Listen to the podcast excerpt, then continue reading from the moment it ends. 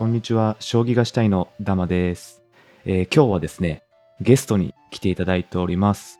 椿雷道さんです。お願いします。はいよろしくお願いしますよろ。しくお願いします。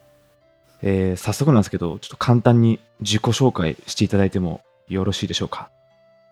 はい。えっと、ポッドキャストを、えー今一応5つぐらい配信しているものです。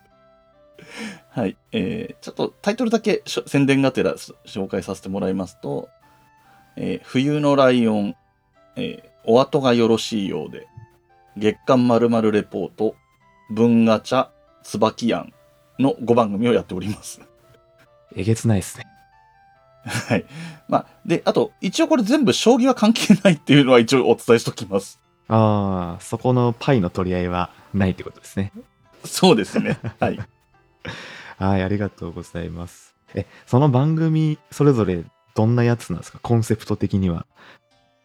えっ、と、ありがとうございます。えっ、と、冬のライオンは、えっ、と、一緒にやってるのが、えっ、と、真冬さんっていう女性の方で、20代の方で、えっ、と、僕の故郷でもある山梨県に今も在住の人なんですけれども、えー生活環境、僕は割と都心に住んでるので、生活環境も違ったり、世代も違ったり、性別も違ったりで、いろいろ違うお互いが自分が好きなもので相手が知らなそうなものをプレゼンするみたいなことをテーマにしてやってる。まあでも、まあ、いわゆる雑談系ですね。はい。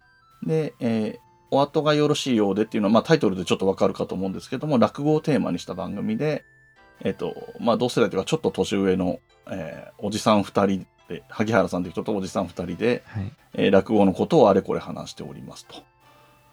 で、三つ目が、えー月刊まるまるレポートという番組で、えっ、と、これは、えっ、と、ミカラジオっていうのをやってる、他にもいくつか番組をやってるミカさんっていう人と一緒にやっていて、これはさっきのと違って、冬のライオンとは真逆に近くて、二人とも、えー読んだことない、見たことない、聞いたことない、食べたことない、みたいなものを、この番組の収録のタイミングで体験してみて、それをレポートする。っていうコンセプトでやっております。はい。で、えー、4つ目、文ガチャは、えー、ドキャストの世界って、えー割と理系、科学系っていうのが話題になってた時期があったり、今も話題によく上がると思うんですけど、はい。僕と一緒にやってる咲夜さんがどちらも文系なので、文系っぽいテーマを決めて、それをガチャに入れて、ガチャで出たやつを1ヶ月単位で、えーお話しするみたいなコンセプトの番組ですね。あのー、百人一首の話したり、日本語の言語っぽい話、日本語学みたいな話とかをしたりとか、はい。そんなことをやったりしてますね。で、最後が、えっ、と、椿庵ってやつなんですけど、これはすごい、えっ、と、わざと、あの、あんまり宣伝しないでやってる番組なんですが、えっ、と、僕がこれを話したいと思う番、えー思う人と、例えば、ダマさんと将棋の話をしたいから、はい。ダマさんにゲスをゲストに迎えて、将棋の話を、タラタラタラタラずーっとして、はい。満足したら収録止めて、それを音、あの、ノイズとかだけ消したり、コンプレッサーとかかけたりだけして、それこそ中身も聞きもしないで出すっていうのをやってます。へえ。そう。で割と気楽に話せて、で、リスナーも少ないので、えー、割と言いたいこと言えてる番組かなと思ってじゃあその4番組にはまらないけど、なんか喋りたいなってなったら、そっちに。みたいな感じでそうなんです、そうなんです。す。ああとゲストにお迎えしたい人とかね。はいはいはいはい。えうん、5つもやってて、大変じゃないですか、はい率直に。えっ、と、そうですね。なんか空いてる時間は基本、ポッドキャストの何かのことを考えてます、ですよね。やべ、編集溜まってるわ、とか。とか、あと今度の話すの話題のことどうしようかなとか、ですよね。うん、多いですしね。それも数が多くなるので。じゃあ、お仕事以外の隙間時間は全部、何かしらポッドキャスト。ほぼそうですね。それか、まあ、ポッドキャストを聞いてるかどっちか。はいはいはいはい。なんでそんないろいろやろうと思ったというか、手広く。えーっと、まあ、最初の一本は、まあ、はいツイッターとかで繋がった縁で、あの、社交辞令みたいな形から始まった番組で、ほうほうほうでもそんな感じが多いかな。二つ目も、あの、お後がよろしいようでという落語の番組も、もし自分が落語の番組やるんだったら、萩原さんとやりたいと思うみたいなことを、ツイッター上に書いたら、その萩原さんがそれを見て、それって本気で言ってますか？みたいな DM をくれて、あ、本気ですけど、やります？みたいになって、はい。とんだん拍子でやることになってとか、そんな感じが多いですね。まあ、ツイッター上とか、ポッドキャスターさん同士とかで知り合いだったりする人と始めてることが多いので、こんなのやってみませんか？なんていう話になると、うん。はい。それが実現化していくみたいなイメージでしょうか。へえ。え、全く環境ないとか、まあね、喋ったことない方もいらっしゃると思うんですけど、うんうんうんうん。一応いろいろ揃えてもらったりとか。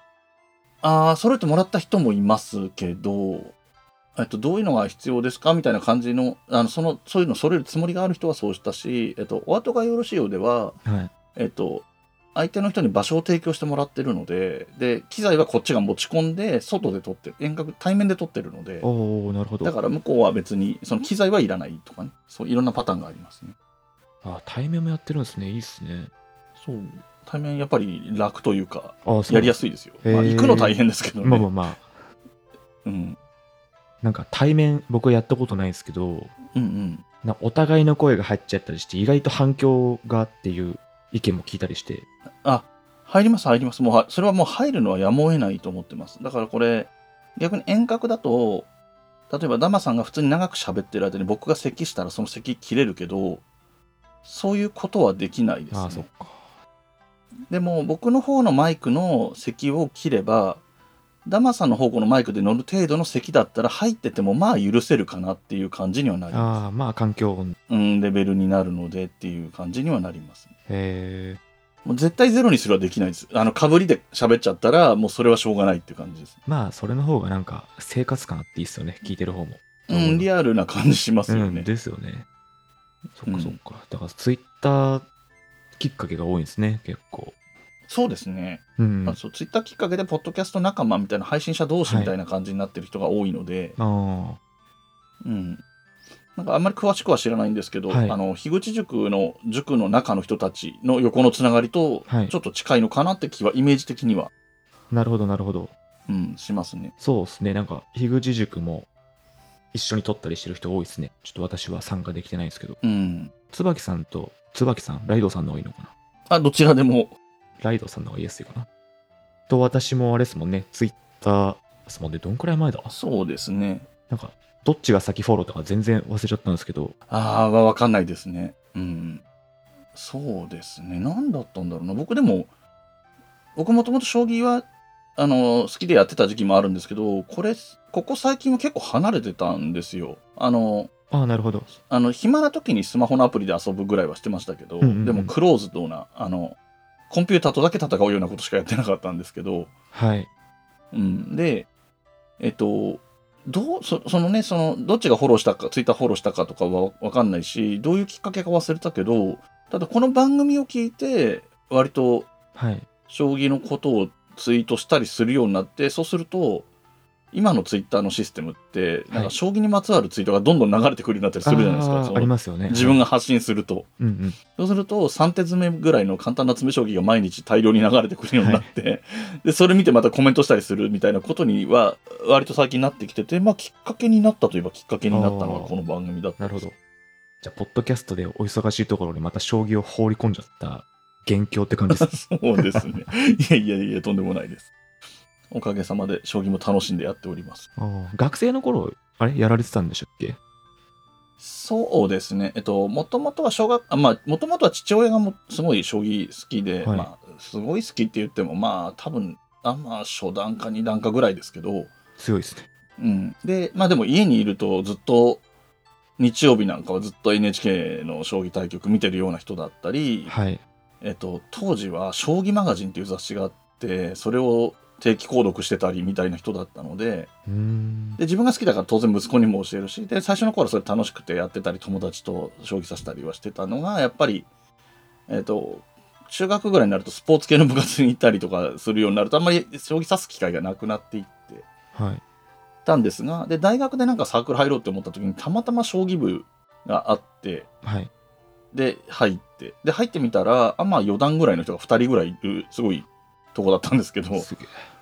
でも、そこは、その、あんまよ、あの、その世代が4年生、僕が入った時4年生だったんですけど、はい。その世代が2年生、3年生ぐらいの時は、上にもそれなりの、えっ、と、あ、まあ、3、2段、3段ぐらいの人がいたので、えっ、と、大学のリーグ戦でもそこそこ、多分、あの、リーグ戦の名前がはい、ちょっと、えっ、と、プロの、あの、順位戦と同じ名前で A 級 B1、B2、C1、C2 ってあって、まあ、大学の場合は D まであるんですけど、はいはいそうそうそうそう、それで多分 B2 まで行ったのかな？で、B1 いけるかどうかぐらいまで行ったんですけど、はい。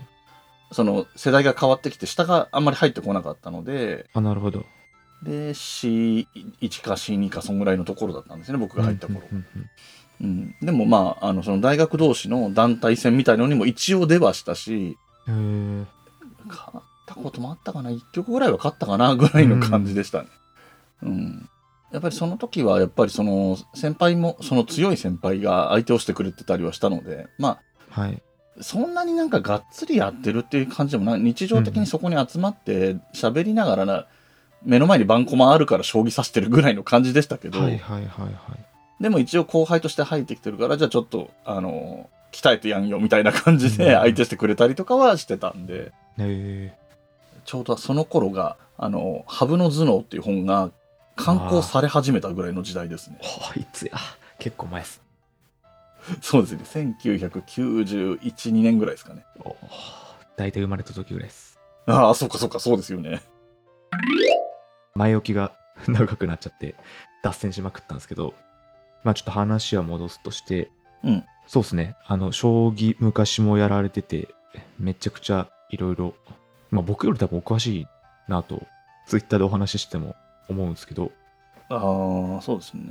うん、あの、僕割と将棋の、何、指す能力の高さとか、えっ、と、手筋の数、手筋をいっぱい知ってるとかそういうことよりかは、プロの組織の話とか、あの、タイトルの特性とかそういう話が好きなんで、割とだから見る将の人たちと感覚が近はいいところがあって、で、あと、まあ今となってはフル株みたいな感じの人間になってきているので、はい。昔のこと、昭和の頃の将棋のことをちょっと知ってたりするっていうのがあるので、多分今、タマさんが話してく、番組で話してくれたりするようなことの、はい。でもその前の当時は、昭和の頃は、みたいなのがついつい出てちゃうっていうのがあるんですけど、ああ、なるほど。いや、これはね、もっと昔はこうだったんだよっていうのを、私が体調壊したら喋ってもらおうか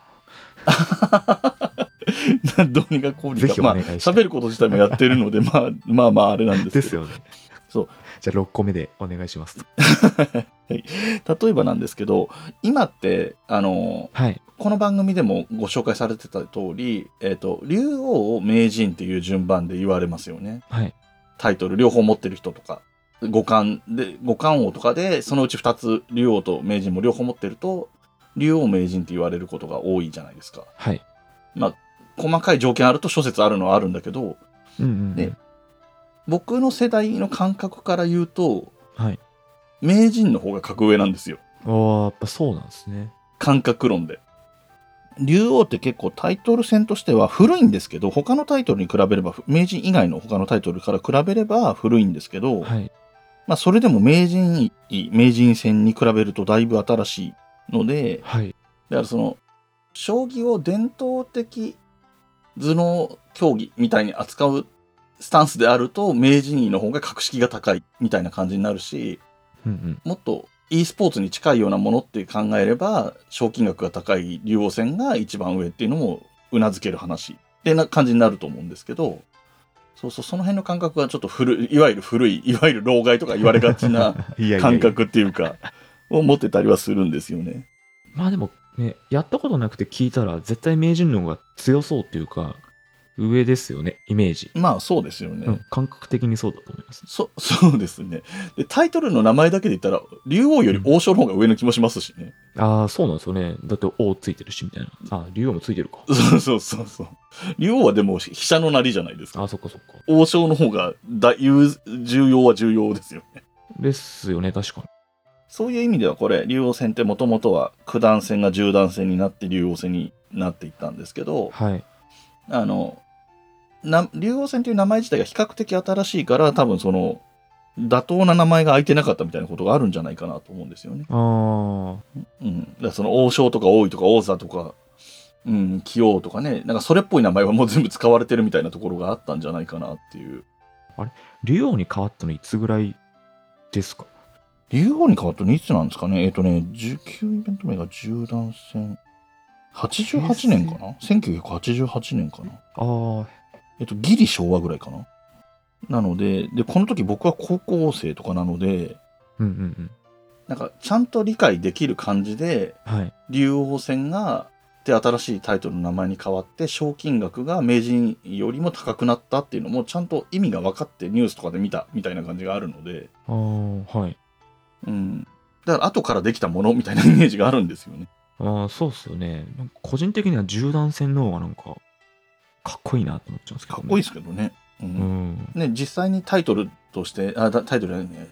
段位としては九段までしかなくて、10段がタイトルっていう方が全然かっこいいとは思うんだけど、まあリニューアルしたかったってことなんでしょうね。多分名前が新しいっていう意味で言うと、竜王戦の後に叡王戦ができるまでは多分、うんうん。それが竜王が多分一番新しいタイトルの名前だったと思うし、で、うん逆に言うと、えっ、と、名人は一番最初のタイトル。で、どうしましょう？タイトルの話。タイトルじゃ名人戦の話しましょうか。ああ、そう、そうですね、そうですね。名人、うん、のお話を、ぜひ聞きたく、うん。で、私は全然詳しくないので、質問してきます。はいはい、ぜひぜひ。名人位って、そもそも、えっと、もともとは、えっと、世襲制みたいなもので、江戸時代とかは、うんえっと、将軍家から一応承認されるみたいな形になってて、はい。えっと、実の息子とか、えっと、養子を取って、その才能がある子を養子にしてその子に継がせるとか、うんうんうん。だから、いわゆる家元とかに近い、華道とか茶道とかの家元とか、そういうのに近いような扱いだったんですね。はいはいはい。で、おそれを世襲でやってたのが大橋家と伊藤家はい。が交互に。伊藤さんっていう人が大橋家の、あの、娘婿かなんかでいて、だからまあ結局親族なんですよ。ああ、そういうことですね。で、今でも、はい。将棋の入門書とかで、駒の並べ方って載ってたりしますよね、多分。本当に入門の入門だと。なんか2パターンか3パターンぐらい。まず王様置いて、そうそうそうそう、王様置いて、金置いてってやってるやつ。うんうん。あれが大橋流と伊藤流なんですよ、あ、そっかそっか。名前が。うんうん。並べ方の名前が。はい。で、えっ、と、大橋流は、えっ、と、真ん中から左右にこう順番に置いていく感じで、うんうん。えっ、と、王、金、金、銀、銀、桂、桂、香、香、はい。えー角、飛車、で、歩も真ん中から左右に広がっていく。そうですよね。左右、左右。うん。そうそうそう。で、伊藤流は、なんていうの、一番手前の段、王様がいるラインを、はい。えっ、と、4枚落ちの形にするんですよ、まず。だから、王、金、金、銀、銀、桂、桂まで行ったら、はい。今度は歩を並べ始めるんですけど、これは左から順番に並べるんですよ。ああ、なるほど。1筋から9筋みたいな。真ん中からじゃなくて、左からは、左端から順番に並べて、うんうん。で、強、強、角、飛車っていう順番で入れて、だから4枚落ちから、その、埋めていく感じで平手になるみたいな並べ方なんですけど。ま 紛らわしい。そうなんですよ。6枚落ちはないっていうのもよくわかんないしっていうのもあるんですけど。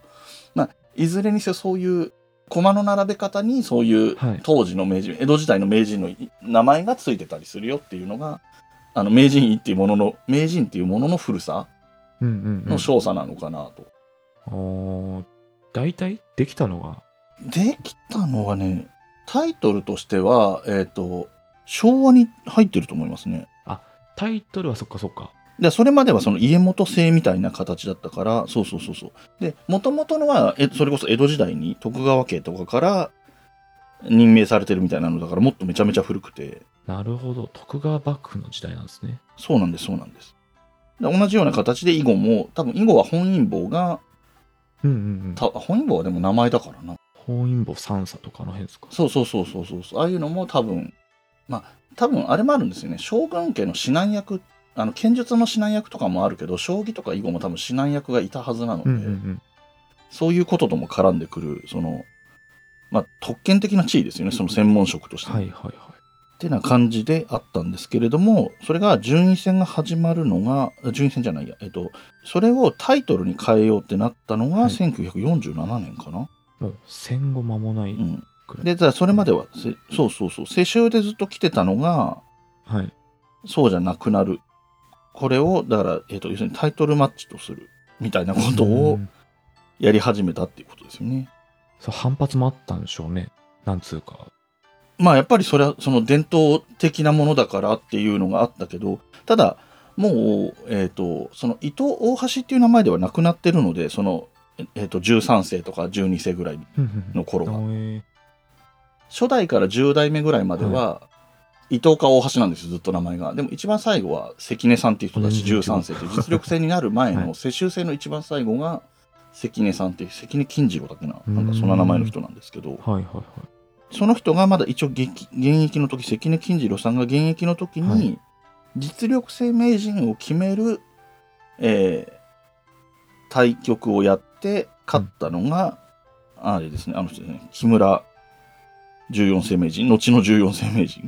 木村義雄さんっていう人がいるんですけど、はいはいはい。で、えっと、この人がその次の名人になるっていうのが決まってる状態が先にあって関根13世名人が引退して晴れて名人になるっていう風になってそこからは、えっと、今もある順位戦の A 級のリーグ戦みたいなものを行って、それの A 級リーグ戦の、えー優勝者が名人にタイトルして7番勝負で勝ったら名人っていう形ですね。主力制になったのは、なんですか、やっぱり、いや、俺の方が強えじゃんっていう反発する人が多かったんですかね。いや、まあそういう側面もあるのかもしれないんですけど、うえっ、とね、このネットとかで調べれば出てくるような話ですけど、多分話を持ち出してるのが、多分はい。東京日日新聞っていうところだったりする。これ多分毎日新聞社の前身だと思うんですけど、今もそうなんですけど、将棋って、えっ、と、大体新聞社が主催してることが多くて、はい。将棋のタイトルですね。なんとか戦、だえっと、さっきの竜王戦は読売新聞だったり、えー名人戦は、えっ、と、毎日新聞と朝日新聞が共同出資してるのかな協賛してるのかな、みたいになってて、あれ、何があるかっていうと、その、ある程度やっぱりファンがいるので、その新聞にその順位戦とかタイトル戦の記事が載せられるんですよね。その、主催してると。で、どういう取り決めかわかんないけど、竜王戦の寄付がし毎日新聞や朝日新聞に載ることはないので、うーん。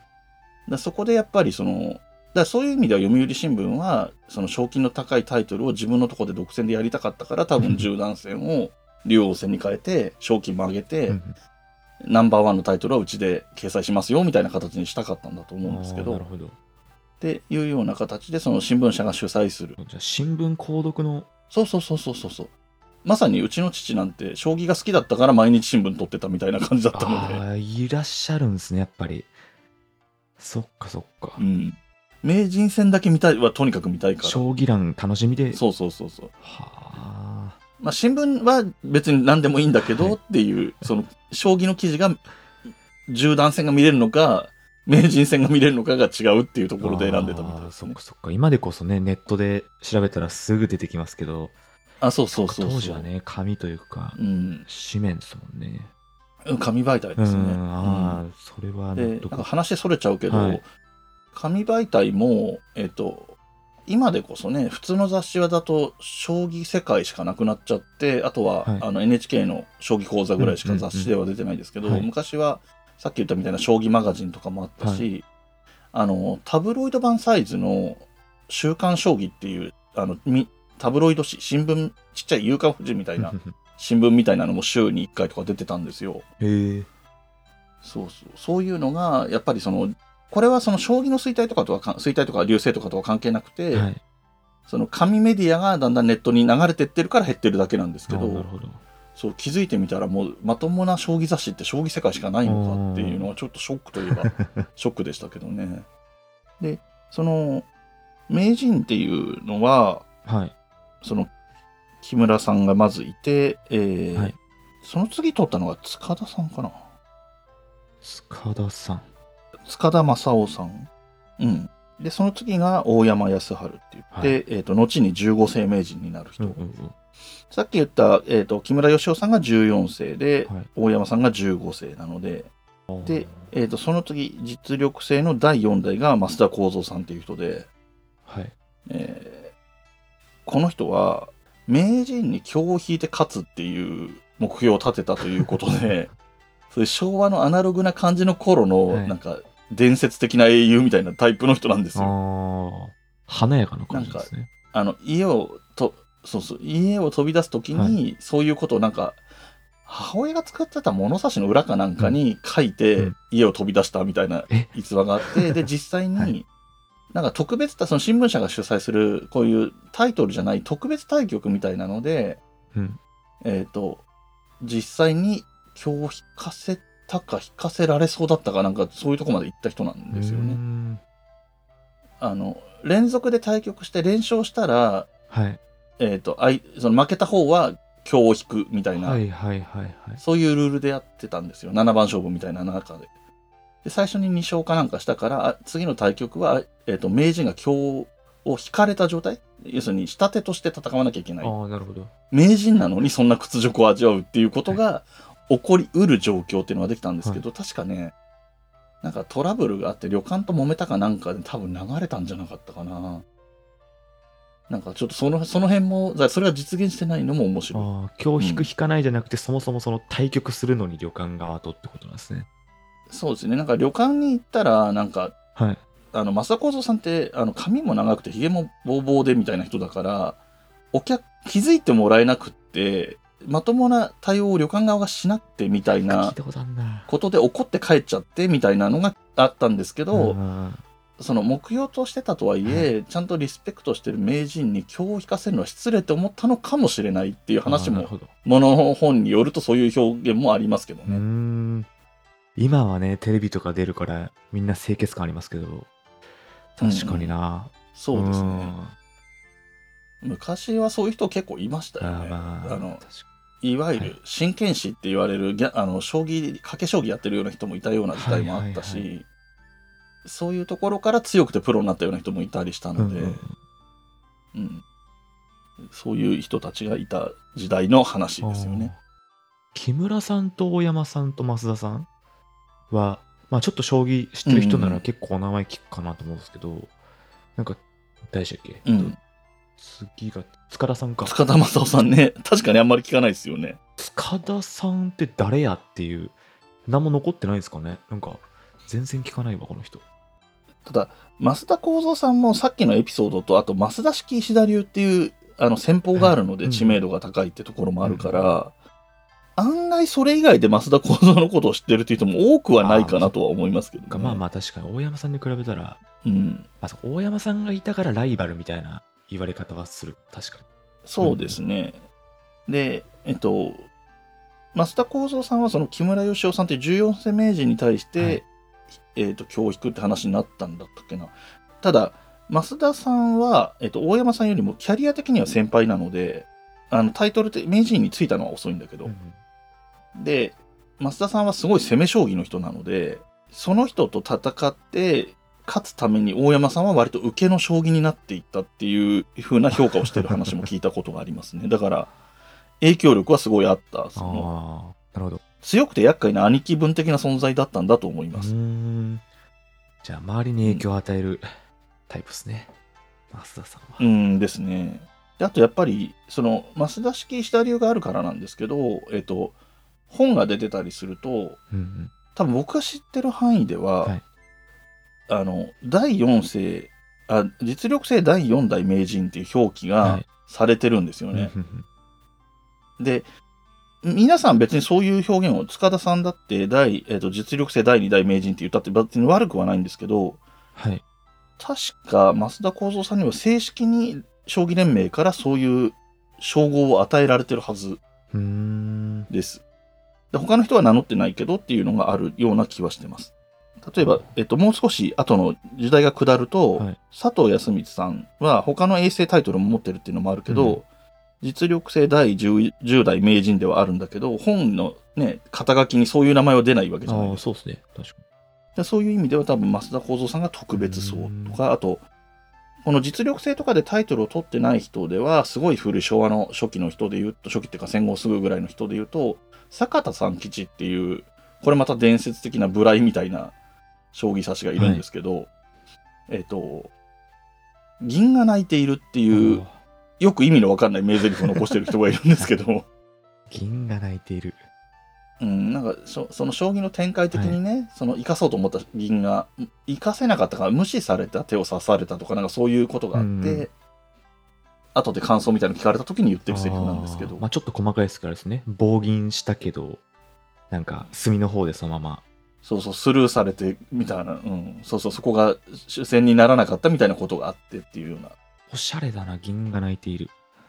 そう。で、その人も、えっ、と、名人とかと戦ったりはしたんだけど、名人に勝つまでは至らなかったけど、もともとすごい、えっ、と、生活の苦しいような家庭で育ってってところから、ひ一人でこうのし上がってきたみたいな英雄的な人ではあるんですけどうん、この人も多分、多分辞めてからか亡くなってから、うん象名人って言って、あの、送るっていう意味の象名人っていうような称号は与えられてたりしますね。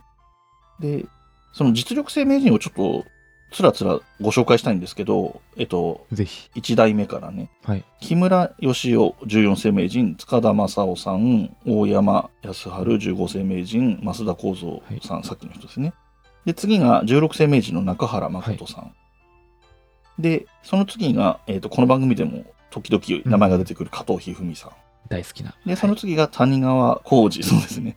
えっ、と、谷川浩二17世名人。はい。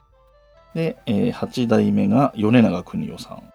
で、えー羽生善治19世名人資格者。で、えー佐藤康光さん、丸山忠久さん。ちょっとすいませんね、段位とかは抜かしちゃって失礼な呼び方になっちゃってますけど、さん付けで失礼ですけれども。で、えっと、第12代、えー名人が、えー森内俊之、はい俊之18世名人資格者。で、その後佐藤天彦さんとかうん豊島正幸さん、渡辺明さんって続くんですけど、えっと、12代の森内さんまででカウントすると、えー実力性名人を、の12人のうち、はい。永世名人を取得した人がちょうど半分なんですよ。おー、そうなんですね。うん。で、他の人は米長邦夫さんとかは1期しかやってないし、はい。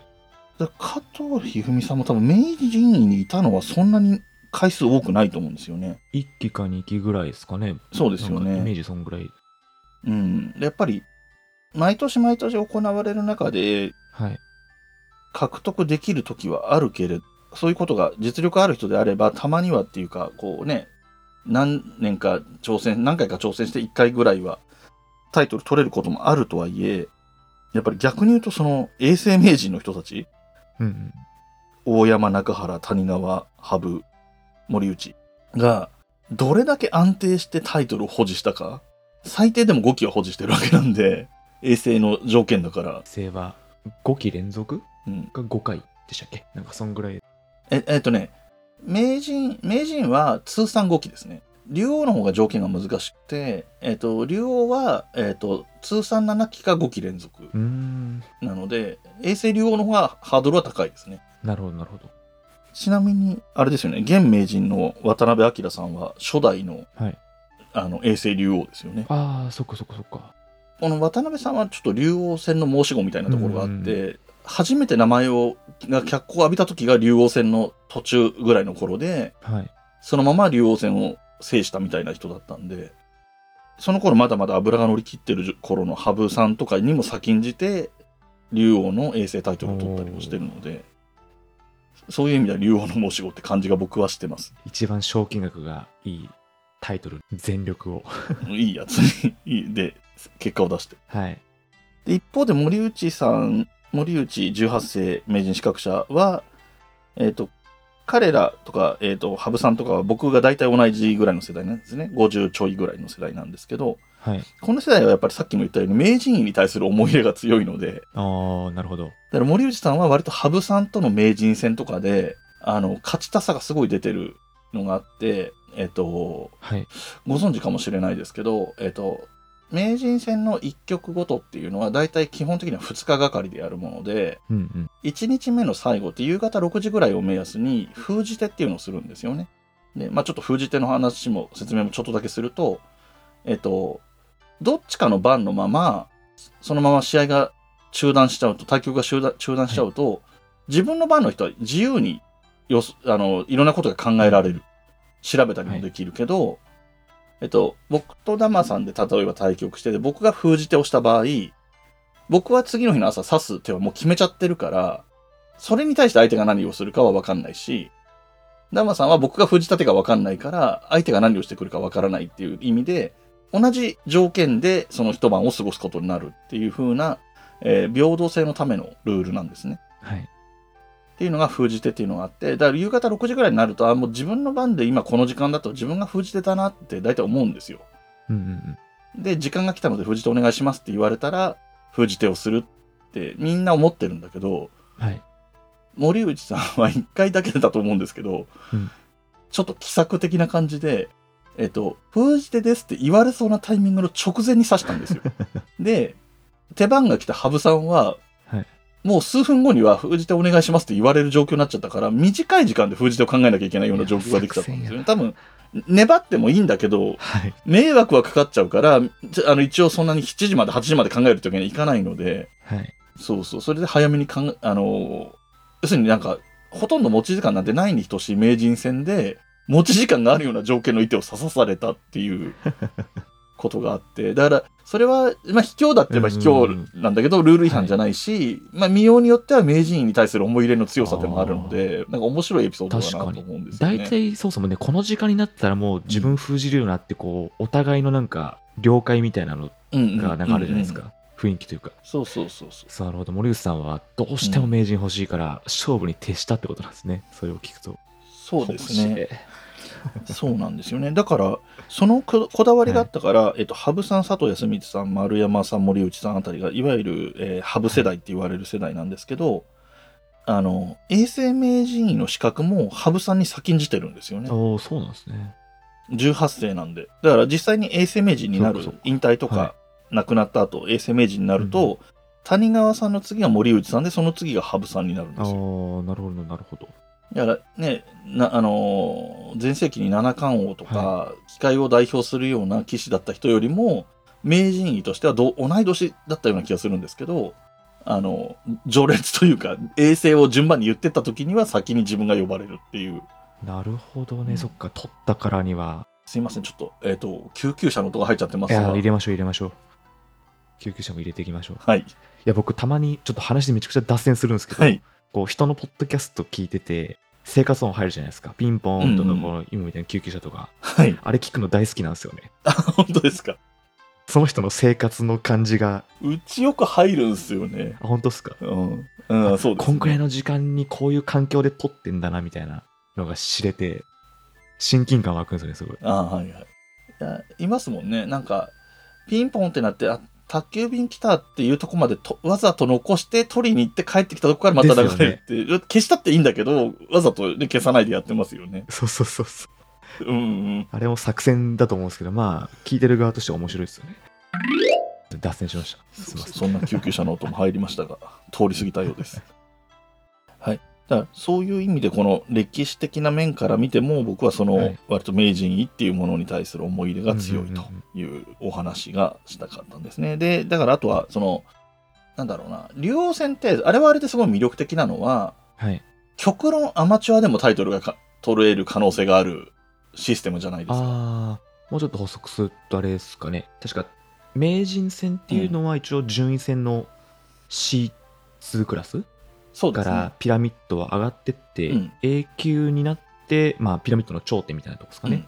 その中で1年かけてうん。1位になったら名人に挑戦できるっていう、まあ、スタイルだったと思うんですけど、そうですね。一。方で竜王戦っていうのはおっしゃっていただいたみたいに、そのプロじゃなくてもトーナメント枠が一応あって、でまあめちゃくちゃ力発揮してプロにも勝ってったらもしかしたらそのタイトル挑戦までいけるみたいな全員参加のトーナメント戦みたいな感じですかねイメージそうなんですよね。だから、えっと、アマチュアトーナメントの優勝者が、その次の段階のトーナメントの一角に入れて、その、なんていうんですかね、あの、低段者みたいな、低いはい段位の、低い方の人たちのやつに参加できて、そこで勝った人は、えっと、中級ぐらいの6、7段ぐらいの人のリーグ戦、あトーナメントに参加してみたいな形であ上がっていくんですよね。で、最後が一番その9段とか8、9段ばっかりがいるようなトーナメントに入っていくとー思うんですけど、はいはいはいはいそっかそっか、うん、だからそういう意味ではチャンスがあるシステなるほどね。ムなのに対して、はい。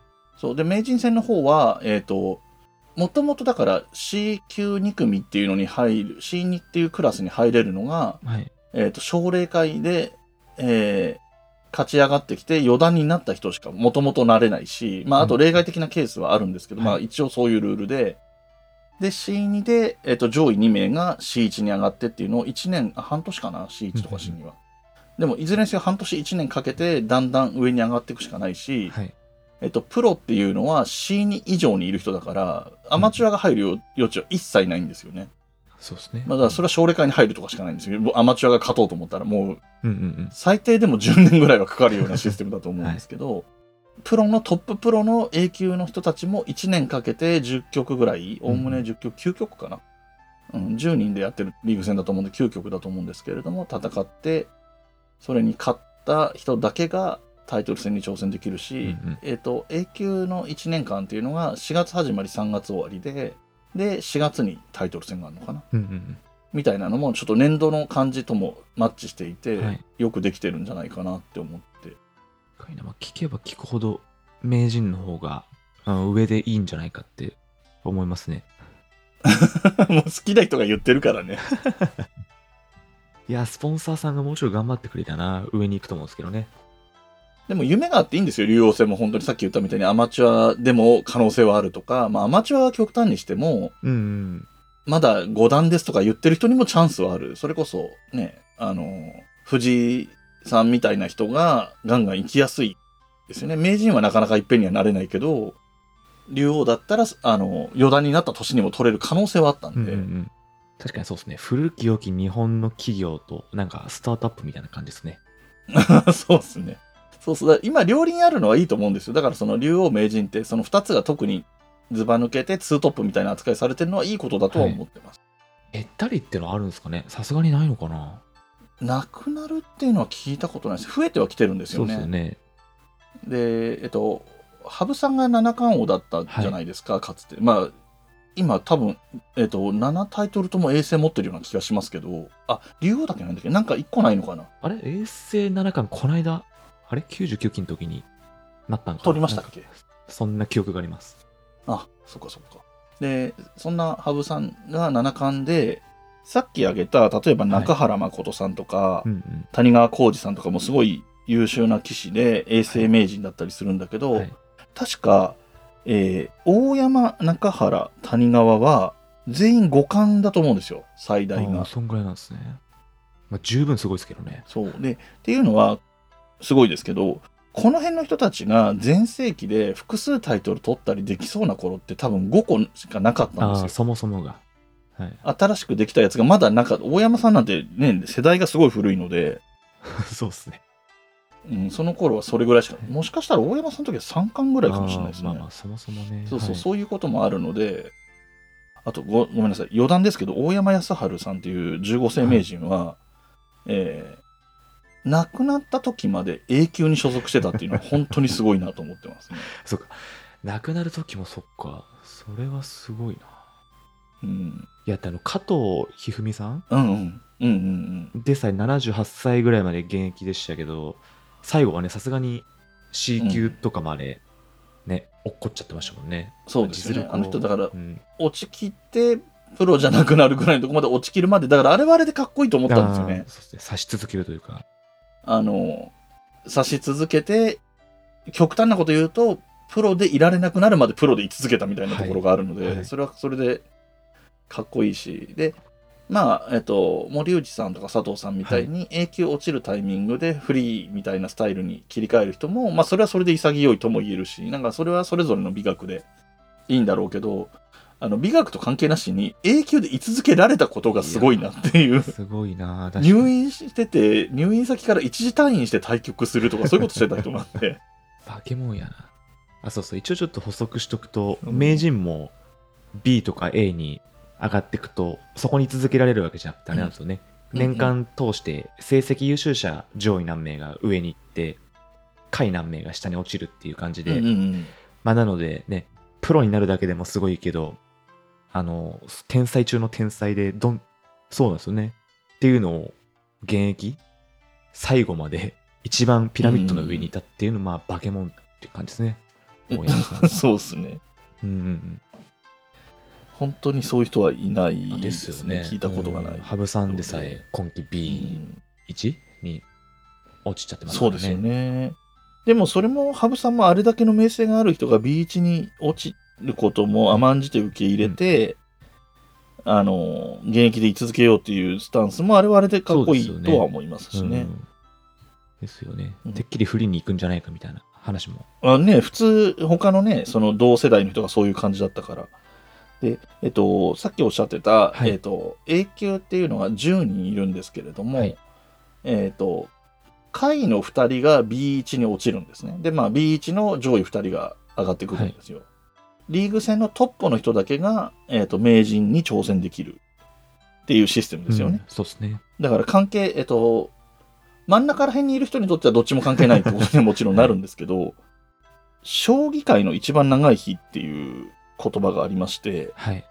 えっと、これ初めてやったのはね、2011年かな、おお結構前ですね。はいに、ちょっと詳細は覚えてないしか、あの、ちょっと調べるのも大変なんで省きますけど、えっと、10人の A 級棋士のうち、ほとんど全員が、降格か名人の挑戦権が絡んでたんですよ。ああ、2011年の時に。そうなんです。だから3人ぐらい降格しそうな3、4人いて、はいで、名人の可能性があるの。も、2人が、ま、あの、ライバル2人が負ければ自分が勝てば名人あり得るみたいな人がああ。3人ぐらいいてみたいなことが起こって、はいはいはいはい。えっ、と、これはすごいぞってなって、この2011年かな、は、CS のチャンネル、スカパーのチャンネルとかをいっぱい使って、あと BS とかをいっぱい使って、その5対局全部を生中継したんですよ。これちょっと面白いイベントで、で、ご承知の通り、名人位とかももちろんそうなんだけど、A 級リーグ戦とかもはい。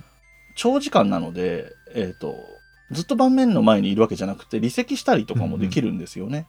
あの、席を外して部屋から出てっても別に構わないんですよ。はい。なので、僕それリアルタイムで見てたんですけど、2011年に。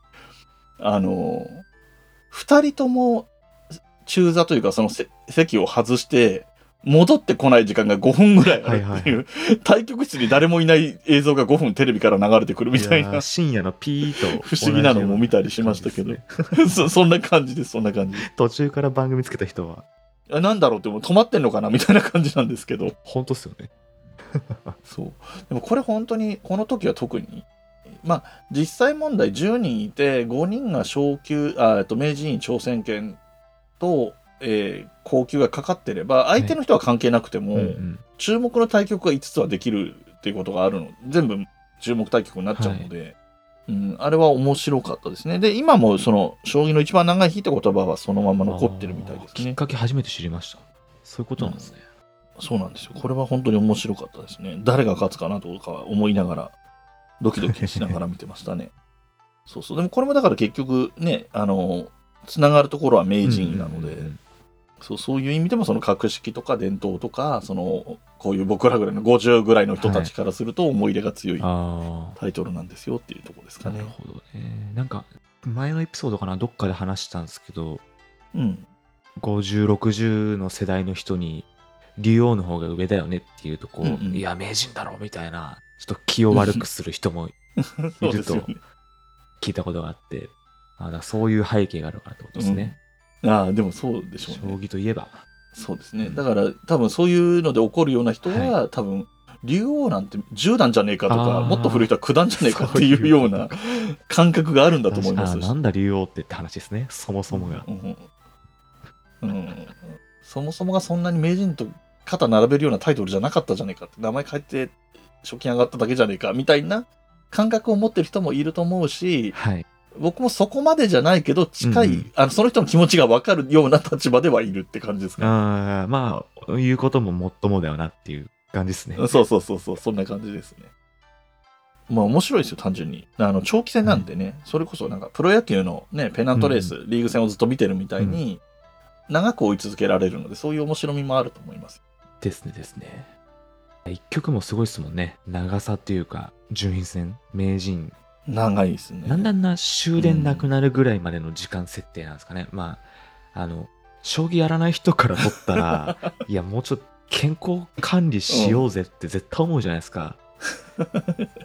特に昨今ね、うんなんかその、なんだ、ワークライフバランスっていうか、ああ、そうですね。まああれ仕事じゃないですか、普通に。ね、あの、名人、順位戦も。うん、あそうですね。将棋の棋士にとって将棋はき仕事普ですね。通に朝始業から終電なくなるまで働いてるじゃん。うん大丈夫この会社って感じですよね。そうですよね。で、なんか頭脳労働としてはちょっと普通の仕事と比にならないような頭脳労働してますからね。ですよね。しかも正座だし、まあ足崩してもいいけど、一応刺すときは正座じゃないですか。そうですね。椅子にしたらいいじゃんとかね、なんか、将棋人口を増やしたいなら、ももうちょっと時間を短くして、視聴率をちょっとね、視聴者数そうですね。まあまあ、うんそういうのがあるから早指しみたいなのも流行ってはいるんでしょうけどね。まあ NHK だってね、テレビの放送枠に収まるような感じでやってたりするし。まあそれはそれって感じなのかなあと、僕がちっちゃい頃は、テレビ東京、当時は東京12チャンネルだったかな、っていうチャンネル、今のテレビ東京ですね。はい。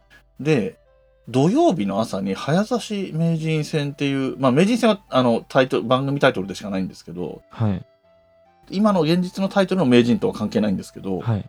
早指し名人戦っていうのを30分番組か1時間番組ぐらいで。毎週普通に将棋が中継、民放でもしてましたね。あ、そうそうなんですか。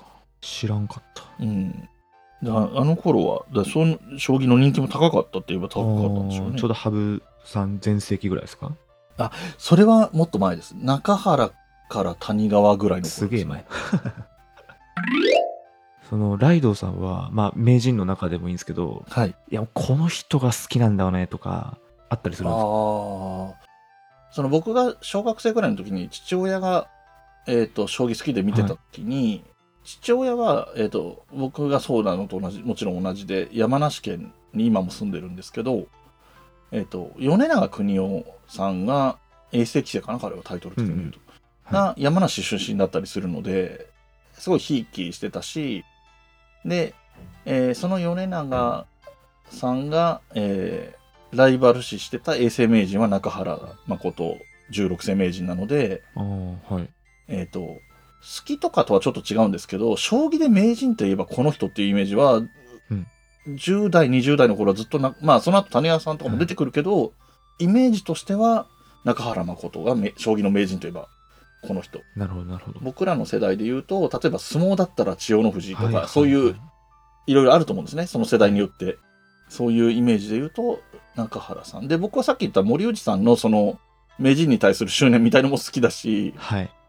まあ、羽生さんは、その、羽生さんとしてすごいっていう、将棋界の頂点みたいな意味ですごいとは思ってるけど、名人位が特に特段似合うかっていうと、そういうイメージは特にはないですね七冠王の人なんで、やっぱり。はいはいはいはい。そのうん名人じゃないってイメージですね。うん名人としてって言われると、羽生さんより森内さんかな。あとは、やっぱりその米長さんが、その父が応援してた米長さんが一期だけでも名人に取れたのも嬉しかったなっていうのはありますね。うんうんうんえ、じゃあやっぱりそういうプロ棋士の棋風というか、を真似して、学生の時はうんうん覚えてた感じなんですか、そうですね。で、トッププロ、あ今はちょっと最近のことはちょっと知らないですけど、はい。本当にトップの A 級順位戦に出てるようなプロって、あ僕が見てた頃、圧倒的に居飛車だったし、圧倒的に矢倉だったんですよね。ああ、もう綺麗だね。はい。うん、相矢倉が圧倒的に多くて。なので、やっぱりどっかであれが正統派みたいな気持ちはあるんですよね。はいはいはい。で、あの、その将棋部に大学で所属してた時とかは、えっと、書士さんの試験飛車の本とかが人気あった頃だったので、あの、他の大学の同世代の人とかは割と試験飛車派が多かったりしたんですよ。はい。うん、で、僕は居飛車党だったので、その羽生の頭脳も基本的に居飛車前提で作られてるので、うんうん2巻3巻だか1巻1巻2巻だかが、はいえっ、と対振り飛車戦だったんですよね羽生の頭うん。脳が、はい。うん、なんでそれは結構熱心に読んでますあの一緒にやってる大学別の大学ですけど仲良くしてる大学の同級生ぐらいの人が試験飛車が多かったので試験飛車対策は熱心にやったみたいなのがあるけどまあでも居飛車党なのは多分そのトップクラスの人が圧倒的に居飛車が多かったからっていうのはあるかな確かに、今、歴代名人をウィキペディアで見てるんですけど、振り飛車党で言うと大山さんぐらいのイメージしかなんか。そうですね。おでやっぱその大山さんはさっき言った増田幸三さんの影響があって、受け将棋だからなんですよね、多分。うん。ああ、そっか。もともと居飛車だったけどとか、そうそう、確かそうだと思います。うん。攻め将棋同士でもいいと思うんですけど、まあ、あえてというか、振り飛車で、俺は守備行くぜみたいな方に転向してうんそれであんだけ強いっていうのね、それでね、その相手の増田構造が増田式石田流で、振り飛車なんだけど攻めてくるみたいなタイプだから、そっかそっか確かに 面白いですよね、そうっそう思うと。振り飛車で攻めっ気あんのそんくらいか。うん。確かに、あのかそんな簡単に言える話じゃないけどやっぱり若干一手損みたいな要素があるじゃないですか振り飛車にするってこと自うんう体、ん。そうですね。うん。なのでやっぱり手損してでもやるメリットっていうのは攻撃性じゃないんでしょうね。ああ最近の棋士の方はうん、どんくらいご存知ですか？だから渡辺明さんはまだ割と興味持って見て見ている頃に竜王を取ったりしてたので、印象は深いですね。でここ数年また将棋に触れるようになってその時み興味持ち始めた時に名人にいたのは豊島さんだったので、あ今若手の将棋の界の顔はこの人なんだなっていう印象があるのは豊島さんかな。はいはいはうん。でまあもちろんで藤井聡太さんがね出てきてるのはもちろん知ってるし。いうん。うんうんそんな感じですかね。でも、でも興味深いですよ。これからどうなんだろうと思って見てます。ね次ね名人取る人が誰かっつうのも気になるんですよねそうですね。ただ、逆に言うとさっき言った、えっ、と、森内さんより後の名人のことは、えっ、と、さっくりしか触れませんでしたけど、あの実力性名人の方ですね。えっ、と、佐藤天彦さん、豊島正幸さん、渡辺明さん。まあ、この中でもしかしたら永世名人、えっ、と、何番目なの？第20世か。はい。永世名人が出てくる可能性はもちろん十分高いし、ここが潰し合ってなかなか5期取れていないと、そのうちに下から藤井聡太がやってきて、第20世永世名人資格者を先に取ってしまうかもしれないいですね。やーありえますよね。若かったのでまだかかると思ったけど、あんだけ強いとすぐ上がってくるだろうとは思ってるので、ねうん、確かにいやなんかまあ名人挑戦できるかはその年の調子もあると思うんですけどそうですね。うんうん。もし取っちゃったらなんかもう他の人には取られなそうな今の強さ見てると 印象があるから、そうですね、確かに現ね。役引退するまで持ってんじゃないかみたいな、そういう強さですよね。だから、この世代に、はいあの藤井聡太さんがそういう強さを示しているときに、それを食い止めるのは、羽生さんの世代でも渡辺明さんの世代でもななくて、やっぱり藤井さんと同世代の人が、藤井さんのペースで上がってこれないにしても、2、3年後に追いかけてきて、戦ってくれるんじゃないかなっていう気はしてます。